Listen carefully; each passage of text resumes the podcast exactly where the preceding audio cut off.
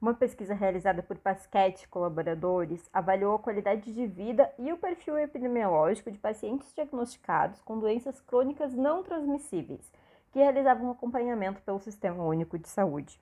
Encaixam-se nesse grupo as doenças cardiovasculares, respiratórias crônicas, neoplasias e diabetes. Em 11 meses de pesquisa, 216 indivíduos foram entrevistados. Destes, 65% eram mulheres, 31% tinham idade entre 61 e 70 anos, 74% declararam-se como brancos e 38% eram aposentados. As doenças mais prevalentes entre os participantes da pesquisa foram as cardiovasculares, e a maior parte dos pacientes haviam sido diagnosticados entre 1 a 3 anos. Em relação à qualidade de vida, os índices encontrados foram satisfatórios. Saiba mais sobre esse estudo no site da revista Cogitar Enfermagem. Eu sou a Bárbara Balardim, do projeto de extensão Saúde nas mídias.